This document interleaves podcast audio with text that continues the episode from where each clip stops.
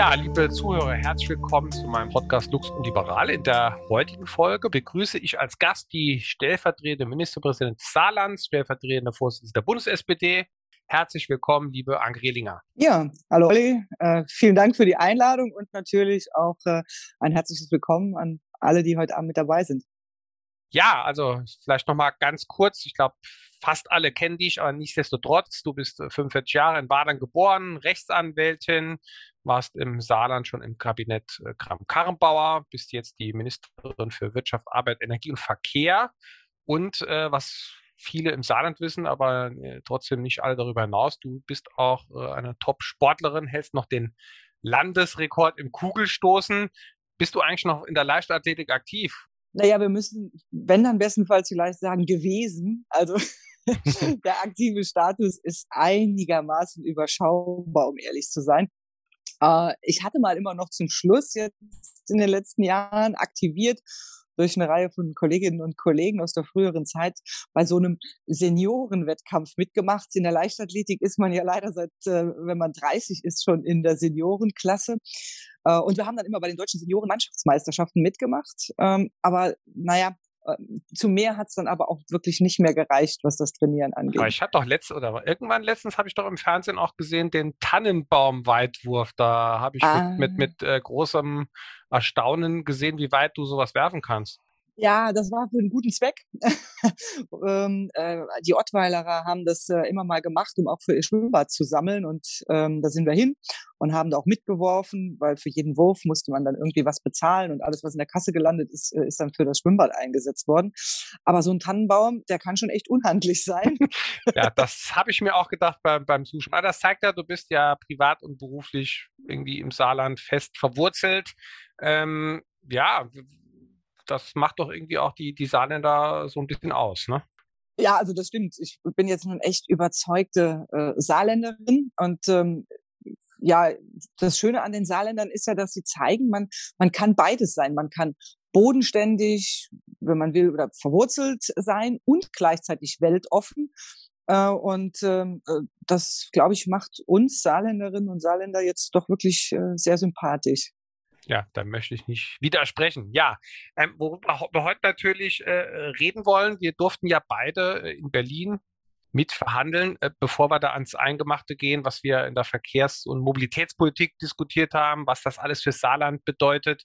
Also im, im Großen und Ganzen, ähm, ja, ich glaube, was doch, glaube ich, ganz gut geklappt hat, ist, dass man, sage ich mal, relativ vertrauensvoll versucht hat, stilistisch intern zu diskutieren, hat fast immer, äh, nicht immer, aber fast immer geklappt und am Schluss kam doch ein Ergebnis raus, in dem sich, glaube ich, alle drei Parteien irgendwie wiederfinden können. Ich sage, das, das, das Drumherum war doch eigentlich vielleicht besser, als manche außerhalb erwartet haben. Oder wie, wie siehst du das?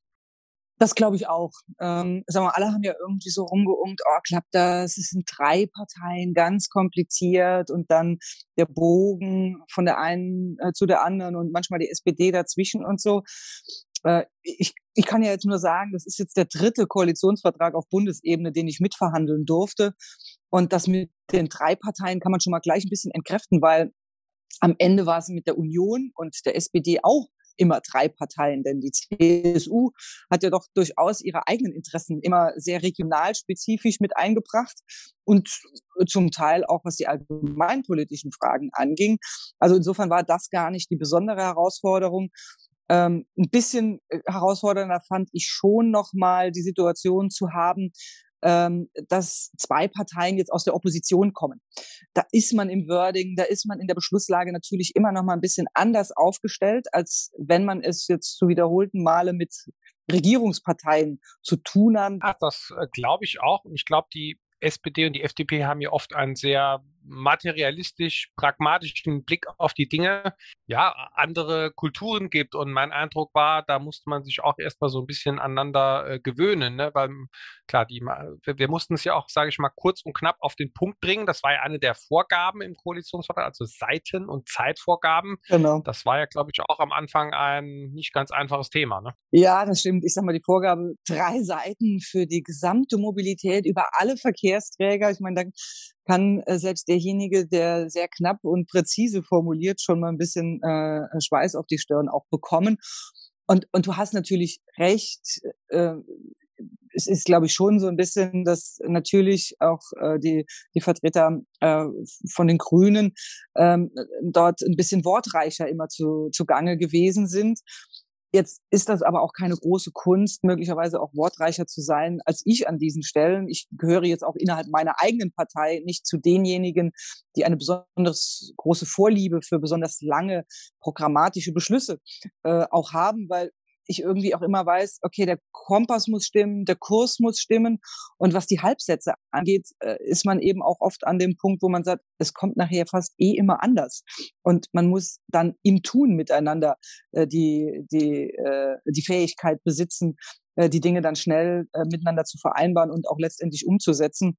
Also das stimmt, ähm, ist auch immer ellenlange Texte äh, runterzukürzen auf drei Seiten, das war echt eine Challenge für, für mhm. alle Beteiligten. Aber ich, ist das vielleicht auch nicht generell ein Fehler, dass in Deutschland alle sehr vertragsgläubig sind und man versucht, jedes Detail in so einen Vertrag zu pressen? Am Schluss sitzen da Leute zusammen, es kommen Themen ja. in einem Jahr, die wir heute nicht vorhersehen können und dann muss es irgendwie grundsätzlich passen. Ist das vielleicht auch so ein Problem? Ich glaube, es sind jetzt ja über 170 Seiten, hm, dass das einfach in der Praxis auch manchmal gar nicht so einfach geht. Und ich meine, es ist ja eigentlich auch Aufgabe des Parlaments, Sachen zu diskutieren, zu entscheiden und nicht alles jetzt vorher, vorab vorzugeben in Koalitionsverträgen. Ich glaube, da braucht man eine gesunde Mischung wahrscheinlich, ne? Ja, ich glaube auch, man muss zwar am Anfang für sich schon ausmachen, ob das grundsätzlich miteinander passt zu dem, was man sich jetzt vereinbart hat. Ähm, äh, aber auf der anderen Seite, die wichtigsten Entscheidungen in einer Legislaturperiode sind ganz oft zu Punkten, die noch niemand auf dem Schirm hatte, zu dem Zeitpunkt, als man den Koalitionsvertrag miteinander verabredet hat. Also äh, insofern ist es auch eine Art vertrauensbildende Maßnahme und auch äh, die Frage, wie ausgewogen bekommt man das möglicherweise hin. Ich will das gar nicht jetzt zu gering schätzen, aber auf der anderen Seite jetzt äh, ehrlicherweise auch nicht überschätzen. Aber ganz praktisch gesprochen ist es aber natürlich das erste Dokument, äh, bei dem man zeigen muss, äh, kann man das hin, wie groß ist die Kompromissfähigkeit, wie sehr schafft man es, auch sich was zuzugestehen. Und natürlich muss jeder seine Mitglieder ja überzeugen, das äh, ist ja äh, noch nicht äh, ganz abschließend erfolgt und da muss man schon was vorlegen und kann nicht einfach nur lo locker aus irgendwelchen Gesprächen berichten und sagen, ja, wir hatten eigentlich eine gute Stimmung und deshalb können wir uns gegenseitig vertrauen.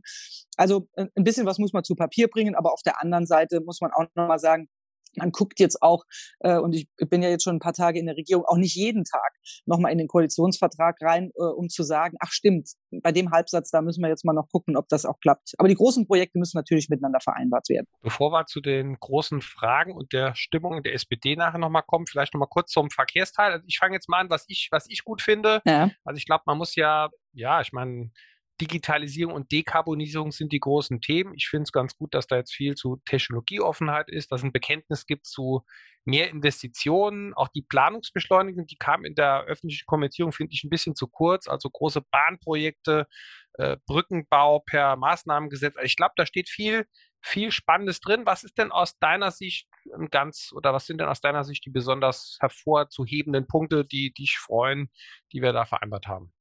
Naja, ich finde, äh, dass äh, das, was wir insgesamt aufgeschrieben haben, um vielleicht mal nochmal bei dem, bei dem Geist äh, unserer Mobilitätsseiten zu bleiben, ähm, ist, dass das Thema ja, digital, auch gerne technologieneutral und dekarbonisierend drinsteht aber eben auch, und äh, das will ich gar nicht nur für die SPD reklamieren, dass wir auch gesagt haben, okay, es muss auch irgendwie gerecht und fair zugehen. Äh, denn am Ende wird es nur funktionieren, wenn wir das äh, als Dreiklang organisieren. Äh, und äh, das finde ich ehrlich gesagt auch äh, spannend an, an dieser Konstellation auf der Bundesebene, dass das, was ja auch unter den Nachhaltigkeitsgesichtspunkten etc. immer wieder diskutiert wird, ja auch in den, den Kernkompetenzen, die einem ja auch zugeschrieben werden, auch in dieser Parteienkonstellation wiederzufinden ist. Und das sollte man nicht zu gering schätzen. Und wenn man jetzt noch mal so ein bisschen auf die, auf die Projekte äh, auch guckt, finde ich jetzt mal, und natürlich habe ich äh, äh, einen Bundeskoalitionsvertrag verhandelt, trotzdem aber auch eine saarländische Sicht äh, auf die Dinge, finde ich halt zwei Punkte total wichtig, wenn sie uns hier vor Ort helfen und die Länder sind halt eben auch Teil dieser Mobilitäts äh, Wende, die es zu organisieren gilt. Das ist das Thema Regionalisierungsmittel und äh, äh, auch Definieren von, von Versprechen an Bürgerinnen und Bürger, wie gut sie angebunden sind, auch an den öffentlichen Personennahverkehr auf der einen Seite. Das heißt also, wie viel Geld haben wir auch in der Kasse, weil wir haben keinen Mangel an Ideen, ne? aber manchmal haben wir eben einen Mangel an Geld. Also um das vielleicht nochmal zu konkretisieren, weil es nicht jeder versteht, also Regionalisierungsmittel sind die Hilfen des Bundes, damit Länder und Kommunen genau. ÖPNV und öffentliche Verkehre bestellen können. Ja. Das haben wir ja auch äh, lange und ausführlich diskutiert. Die wurden ja in der letzten Legislatur erhöht. Die sollen jetzt äh, wieder erhöht werden. Also vielleicht einfach mal ganz praktisch.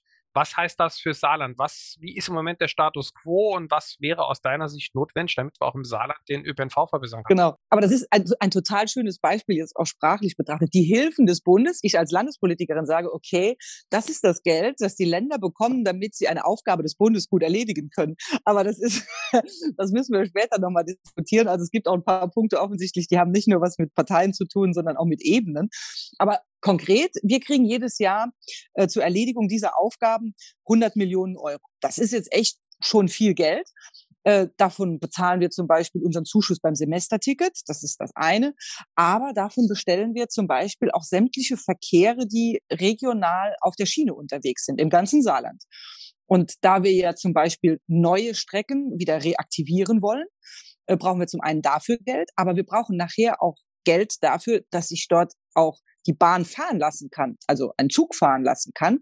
Und das geht aus diesem Topf der sogenannten Regionalisierungsmittel. Und da ich aber jetzt schon alle Mittel, die da drin sind, gebunden habe, brauche ich sozusagen frisches Geld, wenn ich auch mehr Zugverkehr hier im Saarland organisieren will. Und das ist ja unser ausdrücklicher Wunsch. Wir wollen mehr Angebot, mehr Zugkilometer und die müssen dann am Ende auch bezahlt werden. Und dafür haben wir einen schönen Weg aufgezeichnet, dass das auch funktioniert. Denn ich will ja nicht ins Blaue hineinplanen, sondern ich will eben auch wissen, dass ich anschließend Verkehr für auf die schönen neuen Gleise auch bestellen kann. Und ja, ich meine, es gibt ja auch Busverkehre. Jetzt wissen wir alle, es gibt auch europarechtliche Vorgaben, dass auch wir alternative Antriebe auch bei Bussen brauchen. Personal wird auch nicht günstiger. Also das heißt, genau. auch von der Warte aus gesehen gibt es einfach Kostensteigerungen. Und wenn man mehr Verkehr will, muss man da ansetzen, vereinfacht gesagt. Ne? Das ist, äh, ich finde, das Spannende in dieser Legislaturperiode. In der letzten ist ja ganz viel über Ziele gesprochen worden. So, aber die sind jetzt ja scharf geschaltet. Ne? Also die Klimaziele mit dem Klimaschutzgesetz, die haben einen hohen Grad an Verbindlichkeit und da muss geliefert werden. Und du hast die anderen Stichpunkte genannt. Also äh, äh um das hinzubekommen für den Verkehrsbereich, muss es jetzt sehr, sehr schnell sehr, sehr konkret auf allen Ebenen angegangen werden, weil sonst wird es nicht klappen. Äh, und ich finde schon, dass der Koalitionsvertrag äh, dafür eine gute Grundlage auch bietet. Äh, es ist jetzt vielleicht ein bisschen blöd zu sagen, nach dem Motto, früher haben wir gesagt, jetzt machen wir ernst und jetzt machen wir eben richtig ernst. Und es wäre zumindest mein, meine Hoffnung und mein Wunsch, dass man mal vor allem auch mit den Dingen anfängt, wo man sich sehr einig ist mhm.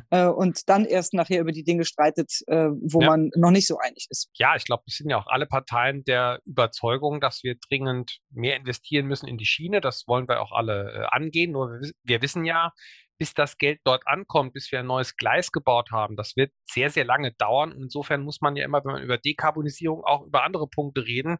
Wir haben einen starken Fokus auf den Pkw, aber ich meine, äh, Busse müssen dekarbonisiert werden, Lkw. Ich glaube, da haben wir ja auch mit unserem Bekenntnis zur alternativen, nicht nur Lade, sondern auch Tankinfrastruktur einen wichtigen. Aspekt. Und klar, ich meine, wir reden alle immer über das Auto. Ich meine, da haben wir natürlich auch nochmal den industriepolitischen Aspekt auch nochmal ins Auge gefasst, weil zumindest mal für eine vorübergehende Zeit der Plug-in-Hybrid ja eine Rolle spielen muss. Da muss man natürlich kontrollieren, wird der auch wirklich elektrisch gefahren. Also genau. liegt das Kabel nicht nur im, im, im Kofferraum, aber das ist ja auch gerade für Saarland ein, ein, wichtiger Aspekt, um die ganzen, nicht nur ZFs, sondern auch alle drumherum irgendwie so eine Absolut. Überlebensperspektive, auch die Möglichkeit zur Transformation zu schaffen. Das ist doch aus unserer Sicht ein wichtiges Thema. Ne? Genau. Das ist auch ehrlich gesagt der, zweit, der, der zweite Punkt. Ne? ÖPNV ist total wichtig, auch schienengebundener Nahverkehr, Fernverkehr, alles, alles super, Radverkehr, Fußgänger müssen wir alles machen aber eben auch die Frage, wie ist es mit dem Antriebsstrang und äh, wie viel Ausstoß haben wir äh, dann immer noch durch den Individualverkehr? Und da hilft eben auch immer noch das Thema Hybridtechnologie äh, und der Plug-in-Hybrid auf der Wegstrecke. Jetzt äh, sollten wir nicht schon wieder quasi die Brücke abbrechen, bevor wir das andere Ufer auch erreicht haben. Und wir haben nun mal im Saarland einen sehr, sehr großen und, und auch weltweit in den Technologien führenden äh, Hersteller, was das Thema Getriebe angeht. Und da finde ich, ist es ein sehr gutes und gelungenes Beispiel, wie man die Dinge eben zusammenbringen muss, was ich eben gesagt habe. Ökologie auf der einen Seite, Klimaschutz, ähm, aber, aber eben auch auf der anderen Seite äh, das, das Soziale äh, äh, auch nicht aus dem Auge zu verlieren. Denn äh, dort das Kind jetzt mit dem Bade auszuschütten und zu sagen, okay, das mit den Plug-ins, äh, das gefällt uns nicht, weil die fahren zu wenig elektrisch und deshalb äh, äh, drehen wir jetzt mal an sämtlichen Stellschrauben, damit das unattraktiv wird, wäre sicherlich der falsche Weg. Äh, ich finde, wir haben einen sehr klugen Weg gefunden, da wo man nachjustieren muss, nämlich bei der Frage, naja, wie viel Reichweite haben Sie und wie viel Kilometer muss ich dann am Ende gefahren sein, damit ich wirklich in den Genuss einer Förderung auch äh, komme.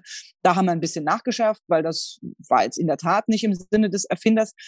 Aber es lässt eine Chance und so ein Betrieb wie ZF, das, der gehört jetzt mit allem, was drumherum dazu auch im Saarland angesiedelt ist, definitiv zu denjenigen, die dann auch ein Musterbeispiel dafür sein können, wie Transformation gelingt, wenn Politik dafür Rahmenbedingungen schafft, die es zulassen. Und das ist deshalb so ein gutes Beispiel, weil es ja auch Mut machen kann, dass Politik kluge Rahmenbedingungen setzt, die äh, niemanden überfordern, aber jeden Einzelnen doch fordern auf der Strecke, aber eben nicht überfordern. Absolut. Also ich glaube, Transformation ist machbar. Die Industrie braucht halt Planungssicherheit, aber klar, alle zwei Jahre neue Regeln ist für die einfach äh, schwierig umzusetzen. Ähm, aber ohne jetzt ein Geheimnis verraten zu wollen, gab es ja auch einen Aspekt, über den wir auch länger diskutiert haben. Aber ich habe äh, verstanden, dass das selbst im Hause Rehlinger für Diskussionen sorgt. Das war das begleitete Fahren mit 16. äh, so, erzähl mal, wie, wie, ist denn da die, die Stimmungslage? Äh, ja gut, bei denjenigen unter 18 bei mir im Haushalt ähm, hat das äh, doch zur Versöhnung nochmal beigetragen, denn ich war ja doch einige Tage jetzt in Berlin und nicht zu Hause. Man muss jetzt äh, vielleicht äh, diejenigen, die uns zuhören, sagen, ich habe einen Sohn, der wird jetzt äh, einen Tag vor Weihnachten, wird er 13 und äh, äh, ich sag mal, das ganze Thema Mobilität interessiert ihn schon äh, sehr. Und äh, als ich ihm dann gesagt habe, hör mal zu, es war nicht ganz umsonst, dass ich in Berlin gewesen bin und äh, die Zeit, die ich zu Hause gefehlt habe, äh, ich konnte immerhin im Koalitionsvertrag mitverhandeln, dass wir jetzt begleitetes Fahren ab 16 haben. Da hat er gesagt, gut, dann war es gut, dass du dort gewesen bist. Ähm, aber auf der anderen Seite muss ich sagen, als Mutter, ein bisschen nervös macht es mich schon, wenn ich mir vorstelle, dass der Kollege dann mit 16 dort fährt und ich nebendran sitze. Ist ja begleitet. Also es ist eher für die Eltern schwierig. Ja, genau. Also für mich, ja. genau, ich hatte es eher sozusagen aus meiner eigenen Perspektive gesehen. Das macht mich ein bisschen nervös, wenn ich nebendran sitzen muss, wahrscheinlich. Ich musste das auch schon Menschen erklären, dass sie nicht alleine fahren, sondern es geht einfach darum, den Lernzeitraum zu erweitern weil es sind übrigens in der Regel von der Verkehrssicherheit vor allem äh, junge Männer, Fahranfänger, die ein Problem sind. Und wenn die länger begleitet fahren, ja. so sagt die Wissenschaft, soll das gut sein. Aber gut, ich habe eben, also ihr hattet ja am Wochenende haben ja auch die, die Jusos sich getroffen. Ihr habt ja, glaube ich, jetzt auch Parteitag, wie jetzt auch. Wie ist denn so die Stimmung in der SPD? Ja, also ich sag mal, äh, natürlich ist da diskutiert worden, auch auf dem Juso-Kongress, aber alles andere äh, wäre ja auch äh, unmöglich, wenn die nicht anständig miteinander diskutieren würden und auch über die Ergebnisse diskutieren würden. Aber das äh, war alles, wie ich finde, sehr konstruktiv und in sehr freundlicher äh, Atmosphäre. Wir haben in der Tat am, äh, am Samstag äh, unseren digitalen äh, Parteitag. Ich, ich bin auch in Berlin und bin im Tagungspräsidium. Das ist dann immer auch nochmal eine besondere Aufgabe, das Ganze digital durchzumoderieren. Aber ich bin da sehr, sehr zuversichtlich, äh, dass wir den Koalitionsvertrag durchbekommen. Äh, auch weil wir einen guten Mobilitätsteil haben, aber eben weil es auch noch ein paar andere Sachen gibt. Und ähm, äh, es auch mit diesem Koalitionsvertrag gelingt, dass auch diejenigen, die vorher den Bürgerinnen und Bürgern jetzt, äh, egal ob FDP oder Grüne, gesagt haben, dafür treten wir ein, auch jetzt nochmal für die Bürgerinnen und Bürger treten können und sagen, und wir machen das sogar. Ne? Also Olaf Scholz hat gesagt, wir wollen 12 Euro Mindestlohn haben. So, der steht dort drin. Er will massiv einsteigen in den Bau von Wohnungen. Das steht explizit dort drin. Das Rentenniveau soll gesichert werden. Wir wollen äh, Klimaschutz und äh, Arbeitsplätze zusammenbringen. Also alles ist im Grunde genommen dort drin, was zu den wesentlichen Aussagen auch äh, im Wahlkampf geführt hat. Und das ist schon gut, weil auch dann die eigenen Parteimitglieder sehen, okay, es hat sich gelohnt zu laufen und wir müssen uns nicht anschließend wieder irgendwo in der Kneipe oder im Sportverein oder auf der Arbeit rechtfertigen, warum wieder alles nicht gekommen ist, was wir versprochen haben. Vielleicht auch auch eine Chance, mal nicht zu viel zu versprechen, aber dann dafür zu sorgen, wenn man was verspricht, dass es am Ende auch kommt. Also ich bin da zuversichtlich, dass äh, es eine breite Zustimmung zu diesem Koalitionsvertrag gibt. Ja, ich glaube, das ist ja so ein bisschen das Thema, was alle Parteien haben. Auf der einen Seite muss man logischerweise Kompromisse machen, sich bewegen, aber jede Partei muss sich irgendwo wiederfinden. Und ich glaube, ja, du hast ja eben erwähnt, ich glaube, in der Sozialpolitik erkennt man ja schon eine Prägung der SPD, wenn ich auch an die Rente denke, ist aber, glaube ich, vernünftig kombiniert. Auch die, das Rentenniveau mit dem Thema Nachholfaktor plus ähm, Kapitaldeckung. Ich glaube, bei dem ganzen Thema Klima, Energie sind ja auch viele Punkte der Grünen mit Sicherheit klar vorhanden. Und ich glaube, die FDP hat jetzt auch äh, gute Ressorts, hat im Bereich Finanzen, glaube ich, ein paar Eckpfeiler aufgestellt und viele ja, Innovationsthemen. Ich glaube, was alle verbindet, ist ja einerseits so das Thema sozialer Aufstieg. Ich glaube, da kann man in der Koalition was Gutes hinbekommen und auch das ganze Thema der Grund- und Bürgerrechte. Genau. Da sind ja relativ viele Maßnahmen verabredet, die, äh, ja, die, glaube ich, auch nochmal dem, das Land so ein Stück weit modernisieren und nach vorne bringen bin ich fest von überzeugt. Es ist ja wie so oft, natürlich wird in erster Linie über Sachen äh, gesprochen, die erstmal finanzielle Auswirkungen haben oder naja, wo es vielleicht doch mehr Diskussionen gab, ähm, äh, als, äh, als man vielleicht gedacht hat. Äh, und diejenigen Punkte, wo man sich sehr schnell einig war, die fallen dann in der öffentlichen Wahrnehmung, auch in der öffentlichen Kommunikation ganz oft hinten runter.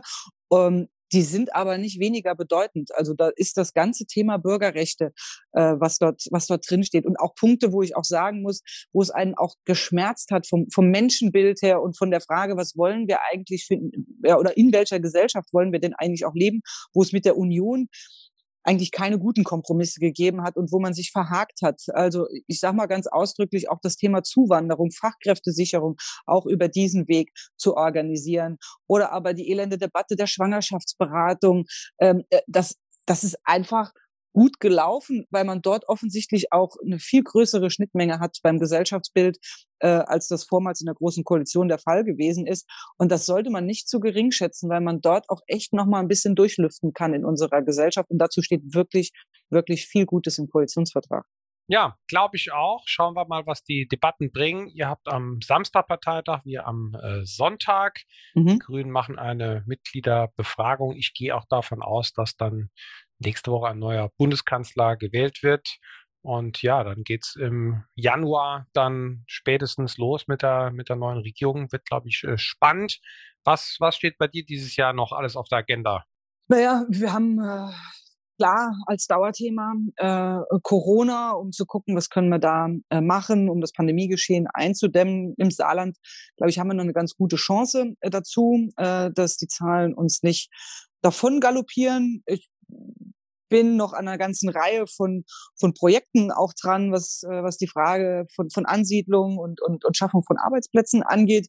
Wir werden äh, aus äh, SPD-Sicht und aus meiner Sicht ein Herzensanliegen noch das Thema fairer Lohngesetz äh, finalisieren hier bei uns im Saarland. Total spannend, dass der Bund es auch reingeschrieben hat, nämlich dass äh, Tarifverträge und ihre Bedingungen gelten, wenn man einen öffentlichen Auftrag bekommen will. Ähm, das müssen wir noch hier abschließen. Also da ist noch einiges, äh, einiges zu tun. Ja. Ähm, also die Hände kann ich noch nicht wirklich in den Schoß legen. Das würde ich wahrscheinlich in manchen Aspekten auch anders sehen, weil ich glaube, das wird das Vergaberecht eher kompliziert und viele Mittelständler haben da Sorgen, aber gut, das äh, werdet ihr jetzt erstmal auf der Landesebene äh, auskegeln, mal schauen, was da, was da rauskommt. Aber was doch im Koalitionsvertrag im Bund auch gut ist, was ja auch für Saarland eine wichtige Bedeutung hat, ist ja das Bekenntnis zur Industrie. Ich glaube, gerade die äh, Stahlindustrie steht doch gerade vor riesigen Herausforderungen. Die brauchen A, Geld für Investitionen und sind, müssen dann ja auch B, gucken, wie sie im Betrieb äh, im fairen Wettbewerb agieren können. Also Stichwort Carbon Leakage, was ist mit äh, Billigimporten äh, aus, aus, aus anderen Ländern, gerade wenn nochmal obendrauf selber verursachte Kostenbelastungen Bereich Klima und Energie kommen. Weil ich glaube, da sind wir doch auch auf einem guten Weg und ich glaube, das ist ja auch für uns ein ganz wichtiger Aspekt. Wie schafft man es, die Stahlindustrie einfach in die Zukunft zu führen? Da haben wir, glaube ich, einen ganz guten Rahmen eigentlich jetzt äh, auf dem Papier. Ja. Ich sag mal, jeder, jeder Schritt ist hart umkämpft, äh, anders kann ich das nicht sagen. Äh, auch die ersten Schritte waren sehr, sehr anstrengend. Ähm, es lag nach meiner Einschätzung auch ein bisschen daran, dass wir im Saarland eben teilweise viel früher als andere Regionen und auch viel umfassender betroffen sind von diesem gesamten Transformationsprozess. Das hat viel damit zu tun, dass die Stahlindustrie Gott sei Dank eine große Bedeutung in unserem Land hat. Das soll sie auch zukünftig haben. Das hat aber auch damit zu tun, dass die Automobilindustrie eine große Bedeutung hat und dort das Thema Verbrenner im Besonderen. Ja. Das zeigt einfach schon. Über 40.000 Arbeitsplätze im Saarland, ne? höchste Dichte. Genau. Und äh, das zeigt einfach auch, äh, vielleicht muss man es ins Verhältnis setzen. Das mag jetzt vielleicht für nordrhein-westfälische Verhältnisse in der absoluten Zahl nicht, nicht so wahnsinnig sein, aber bei rund 380.000 sozialversicherungspflichtig Beschäftigten zeigt das schon, wie wichtig das ist. Und in der Stahlindustrie im vor- und nachgelagerten Bereich sind es nochmal 20.000. Da bin ich schon bei 60.000. Äh, und das sind ja auch gut bezahlte in der Regel Arbeitsplätze. Die wollen wir alle erhalten. Absolut. Und die ersten Wege in Berlin waren nicht so einfach, weil äh, das keiner so erstmal hören wollte. Alle waren noch in den Zieldiskussionen und Verschärfungen und sonst wo irgendwas. Und ich habe gesagt, wir müssen jetzt auch langsam anfangen, über die Maßnahmen zu reden. Und äh, das ist geschehen. Äh, wichtiger, wichtiger Schlüssel für die Industrie, wenn ich jetzt nochmal beim Stahl unterwegs bin, ist eben auch damit die Wasserstoffwirtschaft. Äh, zum einen als Instrument in der Stahlindustrie so einzusetzen, dass es echt erstens natürlich technologisch und von der Versorgung her funktioniert. Zum zweiten aber auch preislich funktioniert und ja. bestenfalls dafür eigentlich auch ein Markt geschaffen werden kann. Alles das ist sauber adressiert im Koalitionsvertrag. Und wir müssen natürlich auch gucken, dass wir beim Thema Automobil äh, auf allen Zukunftsfeldern äh, unterwegs sind. Wir sind uns ja gerade dabei, ein bisschen breiter aufzustellen. Äh, es geht gar nicht darum, gegen Elektromobilität äh, zu sein, sondern ganz im Gegenteil. Wir wollen ja da in der Champions League äh, auch mitspielen, aber wir wollen vor allem auch ganz wichtige Aufgabe, den Fortstandort hier im Saarland äh, sichern, aber eben auch Ebersbecher, wir wollen äh, Scheffler, wir wollen Bosch eine Perspektive bieten, ähm, äh, dass man hier auch weiterhin im Saarland gut produzieren kann. Und äh, da finde ich, muss noch am meisten nachgelegt werden, wie man das konkret hinbekommt in der Transformation. Ja, ich glaube, wir haben ja eine doppelte Herausforderung im Fahrzeugbau. Das eine ist das Thema äh, Antriebe, was wir eben jetzt gerade diskutieren. Das andere ist ja das Thema der Digitalisierung. Mhm. Da haben wir im Saarland ja auch ein paar paar starke Institute. Müssen wir mal schauen, wie wir das noch übersetzen in, in, in Wertschöpfung vor Ort. Aber ja. klar, ich glaube, gerade im Bereich Wasserstoff, da haben wir natürlich so ein bisschen den Nachteil, dass das bisher eher in diesen Küstenregionen stark verankert ist, weil die einfach äh, von der Windkraft profitieren. Aber wir könnten ja, sage ich mal, ein Modell machen im Saarland, wo wir A, die industrielle Anwendung haben im Bereich Stahl, aber auch die Verkehrsanwendung, also auch im, als Binnenstandort äh, in der Wasserstoffwirtschaft der Zukunft eine Rolle spielen, weil wir auch diese Verknüpfung mit Frankreich und mit Luxemburg ja bieten können. Und ja. das ist jetzt ja auch angemeldet äh, in äh, Berlin und in, in Brüssel. Und ich glaube, das wird ja auch ein wichtiges Thema, dass wir da äh, schauen, dass das Saarland auch äh, vorne dabei ist, wenn es um die Verteilung des neuen Marktes geht, sozusagen. Genau, also ich glaube, das Wichtigste ist, dass man gerade auch beim Thema Wasserstoff es eben nicht nur national betrachtet. Und darin würde dann auch äh, im Zweifelsfall die Chance für das äh, Saarland liegen, weil wir dann eben nicht mehr ein, ein Binnenstandort in der Randlage Deutschlands sind, sondern eigentlich ein Drehkreuz sind, europäisch betrachtet.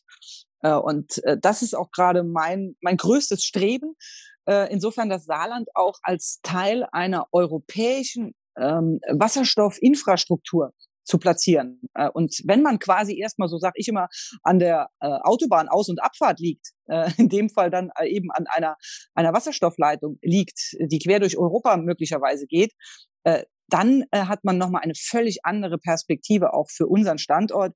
Denn natürlich müssen wir den, äh, die erneuerbaren Energien hier bei uns im Land ausbauen. Da geht überhaupt gar kein Weg dran vorbei.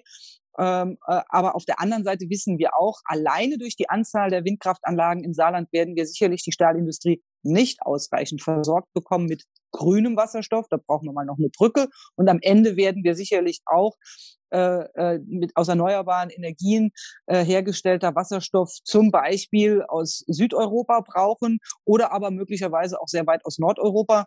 Äh, und ähm, äh, das geht nur über Leitungen und die sollten nach Möglichkeit nicht irgendwo weit entlegen an dem Saarland vorbeigehen, sondern bestenfalls mitten durch das Saarland gehen. Daran arbeiten wir gerade. Und äh, wenn uns das gelingt, dann ist Infrastruktur eine, eine Art Versicherung auch für die Zukunftsfähigkeit unseres Landes. Ja, ich glaube, beim Thema Wasserstoff ist ja manches etwas aufgelockert, aufgeschrieben, was vorher sehr verhärtet war. Also diese reine Fokussierung nur auf den Anführungszeichen grünen Wasserstoff ist jetzt ja ein bisschen äh, breiter. Auch bei uns ein Bekenntnis zur äh, alternativen Tankinfrastruktur. Also ich bin da wirklich optimistisch, dass wir dieses Thema, was ja auch europaweit kommen wird, auch bei uns nach, nach vorne bringen. Das ist, glaube ich, eins der vielen Felder, die die sehr spannend wird. Ähm, liebe Anke, vielen Dank für das Gespräch. Weiter äh, alles Gute und ja, dann bis bald mal wieder. Ja, vielen Dank, lieber Olli, dir auch alles Gute und äh, ja, uns äh, gemeinsam viel Erfolg und Gutes gelingen, sowohl in der Koalition als natürlich auch vor allem für unser geliebtes Saarland. Ja, wir werden natürlich beide dafür sorgen, dass wir in Berlin gut vertreten sind und da auch äh, viele Möglichkeiten für das Saarland schaffen. Ich glaube, das ist jetzt mit der neuen Koalition auch möglich. Genau. Ja, ich hoffe, Ihnen und euch hat mein Podcast Spaß gemacht. Weitere Informationen auf meiner Internetseite. Ich freue mich auch über eine positive Bewertung bei iTunes. Alles Gute und bis bald. Bleibt gesund. Ciao.